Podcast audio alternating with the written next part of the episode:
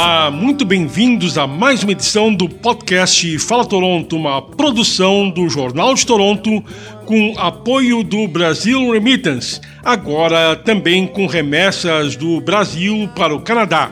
Confira lá em brasilremittance.com. E dúvidas sobre imigração? A Viana Immigration pode lhe ajudar. Marque já sua consulta pelo WhatsApp 647 656 8100. E a nossa convidada de hoje é Silvia Oshiro, cofundadora e diretora do grupo de networking Brains. Então, Brains com BR em maiúscula, de Brasil, é claro. Então, muito bem-vinda, Silvia, ao Fala Toronto. Oi, Xê, tudo bom? Muito obrigada. Muito obrigada pelo convite. É, agradeço ao pessoal da equipe aqui, o Jornal de Toronto também. É, muito contente de estar aqui hoje. Um prazer lhe receber. Então, explica pra gente como é que surgiu a ideia do grupo de networking Brains. Bom, foi engraçado, porque eu cheguei aqui no Canadá seis anos atrás, em 2015, e na época eu vim para estudar no curso de Advertising and Marketing no Centennial College. Quando eu entrei, eu me senti extremamente sozinha, porque eu via que não tinha muito, eu não tinha encontrado muitos brasileiros da área de marketing e de publicidade que tivessem aqui no Canadá. É, e eu sentia falta disso, especialmente porque eu via que tinha muita coisa em comum que era diferente. Por exemplo, quando você está estudando ou trabalhando em marketing no Brasil, existem vários termos em inglês que nós usamos no dia a dia lá, como se fosse um termo técnico. Daí, depois que você chega aqui, você percebe que você está usando o mesmo termo erroneamente. É, isso pode acabar causando muita confusão na hora que você está aplicando para uma vaga de trabalho, quando você está fazendo um trabalho de college, de faculdade. Dá um exemplo. Ah, vou dar um exemplo bem bobo. Por exemplo, no Brasil, sabe aquelas placas grandes de anúncio que nós chamamos, chamamos de outdoor? Aqui se chama billboard. Outdoor pode ser utilizado quando você vai falar em publicidade aqui, sim, só que tem uma designação diferente. É, se você fala outdoor media aqui, você pode estar se referindo, por exemplo, a ponto de ônibus, placas de ruas, é, intervenção urbanas para marketing de guerrilha. Você pode estar é, representando uma classe inteira quando você fala em outdoor media. E no Brasil, a palavra outdoor, que é uma palavra americana, uma palavra inglesa, é, acaba sendo usada para se referir aos outdoors, né, que a gente chama, que são aquelas grandes grandes peças publicitárias que tem normalmente na, na, no alto das ruas. Esse é só um dos exemplos, mas existem vários outros. Ah, acho que um dos melhores exemplos que tem, e que esse eu tive que aprender também é, na base da experiência, com o tempo, é que a palavra propaganda tem um significado totalmente diferente na América Latina do que tem aqui na, nos Estados Unidos. Por exemplo, quando me formei no Brasil, eu me formei em publicidade e propaganda que basicamente é quase que o mesmo sinônimo. Ainda quando eu estava na escola, é, no Brasil, eu aprendi que propaganda é mais política e publicidade é mais comercial. Mas, no geral, a gente se refere a propagandas como tipos comerciais, as peças publicitárias. Se a gente está no Brasil, a gente vai falar das célebres campanhas publicitárias e a gente fala, ah, você lembra da, da, propaganda da Garoto? Você lembra da propaganda do, do Guaraná Antártica? Porque a gente usa isso como peça comercial. Só que aqui, propaganda não tem a mesma, o mesmo significado. Aqui, propaganda tem o significado daquela propaganda política de campanha de lavagem eh, cerebral de massas. Por exemplo, aquelas antigas campanhas que a gente via eh, incentivando as pessoas a irem para a guerra, ou campanhas de, do Hitler. Existe até, tipo, um paralelo em relação a, por exemplo, campanhas de empresas farmacêuticas que estão tentando não só vender o remédio, mas estão tentando vender o bem-estar, unido com aquela coisa tipo, ah, você toma uma pílula mágica e você vai estar tá, é, magicamente fora da depressão. É, então, assim, existe uma linha bem, bem tênue entre o que seria propaganda e publicidade. É, só que na América Latina a gente usa propaganda para qualquer peça publicitária.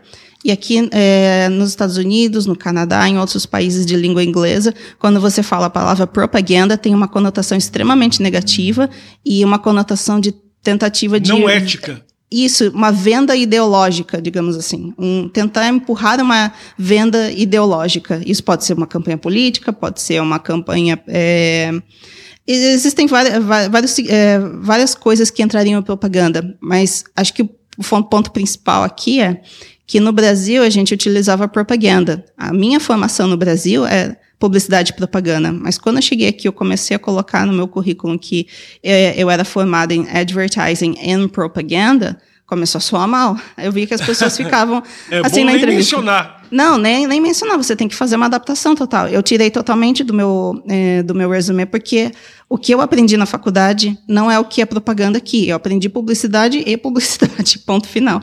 Então, quando eu cheguei aqui, eu fiz toda essa adaptação no currículo também para que re se refletisse a verdade do que eu aprendi. Então, eu coloquei que eu aprendi Advertising and Communications no Brasil, que foi o que eu aprendi. E voltando, sentiu a necessidade de juntar os profissionais dessa área. Sim, exatamente.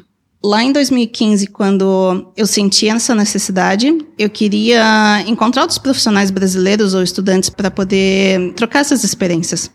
Só que no começo não foi muito fácil. Eu lembro que eu consegui uma meia dúzia de gatos pingados, nós fizemos uma reunião, foi legal, mas todo mundo tinha acabado de chegar aqui no Canadá, então estava todo mundo no mesmo estágio que eu, entrando na, na, na escola naquele momento. Aí depois de um tempo eu acabei meio que desistindo e em 2017 a Cynthia Alcântara, que é uma das outras co-founders do, do Brains, ela entrou em contato com várias pessoas para tentar fazer a mesma coisa, tentar reunir outros profissionais é, de marketing, de publicidade, de comunicação aqui no Canadá. Daí, assim, eu conheci a Fabiana Ramos, que é outra co-founder, daí tinha a Marcele, que ela estava no mesmo grupo, e a gente começou a juntar uma turminha aqui, uma turminha ali, e a gente fez o nosso primeiro encontro em fevereiro de 2017, com 20 pessoas. Hoje, em 2021, nós temos mais de 500 membros. Mais de 500 membros? Mais de 500 fantástico. membros. Então tem muita gente aqui no Canadá, brasileiros, eh, trabalhando nessa área. Sim, muitos ainda estão estudando, mas eu posso dizer, sem sombra de dúvida, que a grande maioria deles chegou nos últimos três anos. Porque lá em 2015, quando a gente estava tentando encontrar pessoas é, para trocar experiências, não tinha basicamente ninguém. 2016 foi chegando mais, 2017 a gente já tinha o suficiente para marcar um restaurante e bater um papo. E agora a gente tem mais de 500 espalhados pelo Canadá inteiro. A maior concentração deles está aqui em, em GTA, na região de Toronto, mas é, muitos deles estão pelo Canadá inteiro. Pois é, então é um crescimento muito grande nos últimos anos. É claro que temos uma imigração em geral do Brasil para o Canadá muito grande nos últimos anos, ah, mas por que especificamente profissionais dessa área estariam interessados no Canadá? Ah, seria melhores oportunidades aqui do que no Brasil? Eu não acho que necessariamente você tenha melhores oportunidades aqui do que você tenha no Brasil, porque pela própria natureza da publicidade é, e de marketing, são é, mercados bastante concorridos. Tem menos vagas do que tem profissionais. Por quê? Porque é algo gostoso de trabalhar. Muitas pessoas gostam de marketing, gostam de comunicação, gostam de design gráfico. É, por conta disso, eu acho que não, é, eu não consigo enxergar nenhum lugar do mundo em que esteja vaga sobrando nessa área. O que acontece é que muitas vezes a decisão de imigração é tomada em família. E muitas dessas pessoas, dessas famílias, às vezes elas têm uma pessoa que trabalha numa área de alta demanda, por exemplo, eh, programação, desenvolvimento de softwares, engenharia, etc. E a outra pessoa trabalha numa área relativa a marketing e comunicação. E tem que dizer, é bastante desafiador você entrar numa área de comunicação não sendo nativo da, da língua, mas é, como o nosso grupo tem mostrado, é possível e muita gente está entrando no mercado. Hoje a gente não tem só estudantes, a gente tem muitos profissionais que estão inseridos no mercado de trabalho nas mais diversas áreas. E o Brains, como é que ele saiu da ideia para se tornar uma realidade? Inicialmente a gente teve aquele encontro e eu acho que as quatro pessoas que tiveram mais iniciativa de marcar o restaurante, de pegar o contato da galera, de organizar o evento, é, são as quatro que são hoje as co-founders do Brains, que sou eu, é, a Cíntia, a Marcélia e a Fabiana. Com o tempo, a gente foi naturalmente tomando a dianteira e falando, ah, a gente precisa organizar para se tornar mais produtivo, para a gente ter mais foco dentro do nosso trabalho. E ao final de 2018, nós tivemos uma reunião no qual nós decidimos formalizar é, o nosso grupo em termos de criação de nome, criação de um logo, criação de uma marca, de regras, de missão, de valores e de objetivos para o futuro. Perfeito. E o que vocês têm promovido desde lá? Vocês têm promovido os eventos, workshops? Sim, uh, a gente no início a gente só tinha basicamente reuniões de networking, no qual a gente fazia uma reserva no restaurante, ia lá, batia papo, se conhecia. Mas depois, quando nós estávamos prestes a organizar a nossa segunda palestra formal, nós tínhamos um espaço, um auditório, palestrante. Daí o lockdown começou e a gente teve que instantaneamente mudar para virtual. Nós tivemos uma palestra é, e na segunda a gente já teve que mudar tudo. Mas isso, na verdade, acabou sendo uma coisa extremamente boa e positiva para a gente, porque nós conseguimos ser muito mais ágeis em organizar eventos. E nesse último ano e meio, quase dois anos, a gente já fez mais de 10, 15 eventos. E o ponto bom disso é, de ser online é que mesmo os brasileiros que ainda estão no Brasil e têm a intenção de migrar para o Canadá, eles tiveram a oportunidade de participar desses eventos e saber já de antemão o que está rolando aqui na área. E vocês acabam de lançar o website vocês. Então, o que, que traz esse website? Esse website foi um trabalho em conjunto de vários voluntários que a gente tem, nossos developers, nossos gerentes de projeto, as meninas fazendo conteúdo. Foi é, é 100% voluntário esse trabalho e, inclusive, a gente teve algumas doações de alguns dos membros para que a gente pudesse é, arcar com os custos de hospedagem, etc. Então, é, foi realmente um, um, trabalho do grupo todo. Não foi simplesmente da, da organização, foram dos voluntários, foram de todos os que doaram. Hoje a gente está disponibilizando quase todos os, os, conteúdos de, das palestras online que nós tivemos, eles estão no site. É, os últimos ainda estão por vir, mas a gente basicamente tem todas as palestras que a gente fez no último ano. É, a gente iniciou uma sessão de blog, que nesse exato momento só tem textos meus, mas que a gente é, em breve vai começar a convidar os outros membros que têm interesse em escrever artigos na área para que eles possam mostrar é, amostras de produtos deles é, que possam entrar para o portfólio deles quando estiverem buscando vagas de emprego. E um dos nossos próximos passos é para que a gente consiga entrar em contato com recrutadores locais para apresentar a nossa mão de obra em potencial, sem nenhum tipo de custo para os membros. Mas basicamente para falar, nós temos aqui um banco de dados de mais de X profissionais, seja lá quantos quiserem participar do, é, do nosso programa, mas a gente tem aqui um, esse banco de dados com todos esses profissionais nas áreas de design, de pesquisa, de digital marketing, que eles estão prontinhos para trabalhar na sua empresa. Nós certamente temos o candidato ideal para você. Porque, inclusive, vocês realizaram uma pesquisa sobre o perfil dos profissionais. Sim, e é engraçado, porque quando a gente fez essa pesquisa, a gente tinha mais ou menos uma ideia dos dados que iam aparecer. É, mas muita coisa foi novidade, como, por exemplo, quando você pergunta para todos os nossos profissionais quantos anos de experiência você tem na área, entre Brasil e Canadá, a maioria esmagadora deles fala que tem mais de quatro anos de experiência, ou seja, eles já não são mais junior ou, entry level. Mas quando você pergunta, você acha que você conseguiu atingir o mesmo ponto da sua carreira que você tinha no Canadá em relação ao que você tinha no Brasil antes? 49% fala que é, se sente que ainda não atingiu e que ainda está mais baixo, e 25% fala que atingiu mais ou menos o mesmo nível. Mas é, é uma minoria das pessoas que responderam falando que sente que chegou a um ponto mais alto da carreira aqui em relação ao que eles tinham no Brasil. Mas agora, você mencionou que há uma diferença até no vocabulário no trabalho entre Brasil e Canadá. Mas no dia a dia também quais são as diferenças? Por exemplo, diferenças ah, éticas no tratamento da publicidade entre Brasil e Canadá. A diferença de metodologia? Eu acho que tem muita coisa ainda que nós, enquanto newcomers, a gente ainda não tem uma compreensão muito vasta é, por exemplo, de pequenas, é, pequenos detalhes culturais que podem envolver diretamente numa campanha de marketing, por exemplo. No Brasil, a gente acha que a gente, a gente gosta de falar que nós somos um povo diverso, porque nós temos basicamente todas as cores, mas o fato é que a gente é um povo bastante homogêneo em termos de cultura. No Brasil, a gente tem quase os mesmos hábitos a nível nacional, o mesmo tipo de, de pegada, o mesmo tipo de humor. Aqui no Canadá é um país extremamente diverso, com muitas religiões diferentes, gente de, do mundo inteiro, é, pessoas de backgrounds totalmente diferentes. Então, quando você vai conceber a, a ideia de uma campanha, você precisa levar tudo isso em consideração. É, pô, o que, que vai soar mal para determinado grupo? Será que a gente está excluindo ou será que a gente está deixando de incluir determinado grupo quando a gente está fazendo essa campanha? Será que essa piada vai ser muito ousada ou será que ela vai ser ofensiva?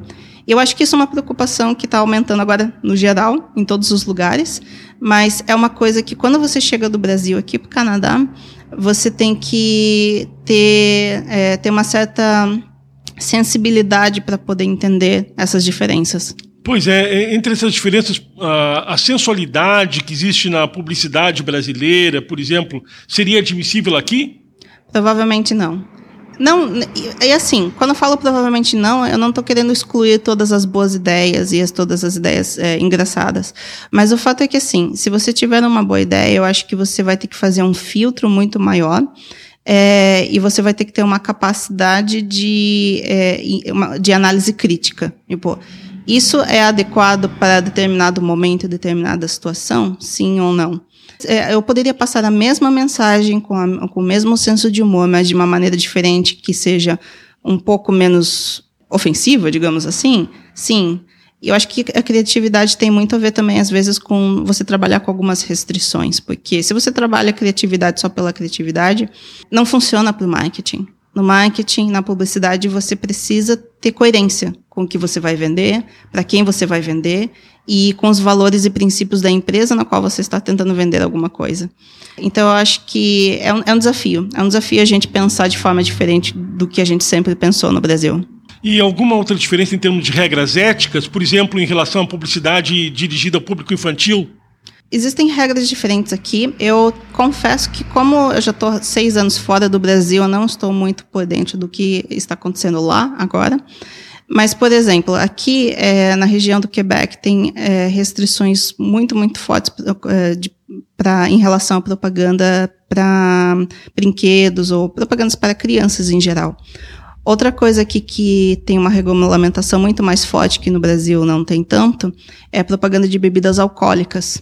No Brasil você tem alguns horários para anunciar, você tem alguns temas que você pode abordar e é, eventualmente tem muitas campanhas que são tão ousadas que eles acabam pensando tipo, ah, será que eu preciso é, analisar caso a caso? Então às vezes você tem muito isso no Brasil.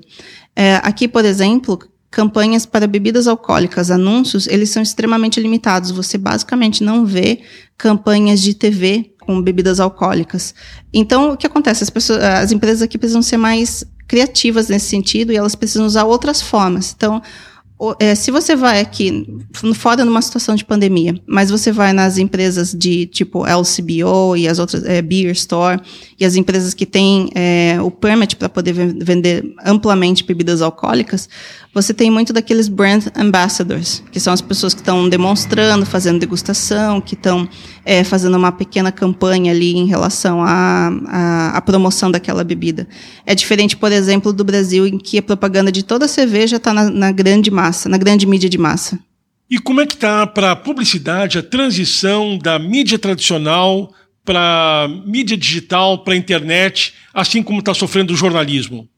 Eu acho que uma coisa que não sei se muitas pessoas vão falar, mas eu sei que todo mundo reclama todo dia no nosso grupo quando a gente está batendo papo, é sobre o quanto o Canadá tem uma dificuldade de adesão à tecnologia.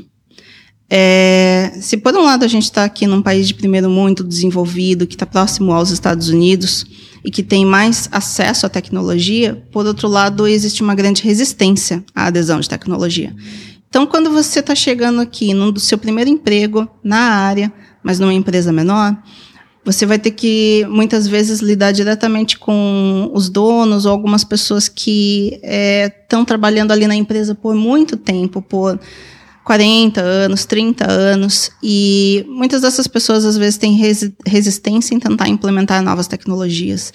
Então, eu sinto que existe uma certa frustração dos profissionais brasileiros que estão aqui nesse momento, por conta do fato de que eles sentem que não conseguem implementar tanto ou não conseguem otimizar o trabalho tanto quanto eles poderiam no Brasil, por conta da resistência à tecnologia que ainda existe aqui.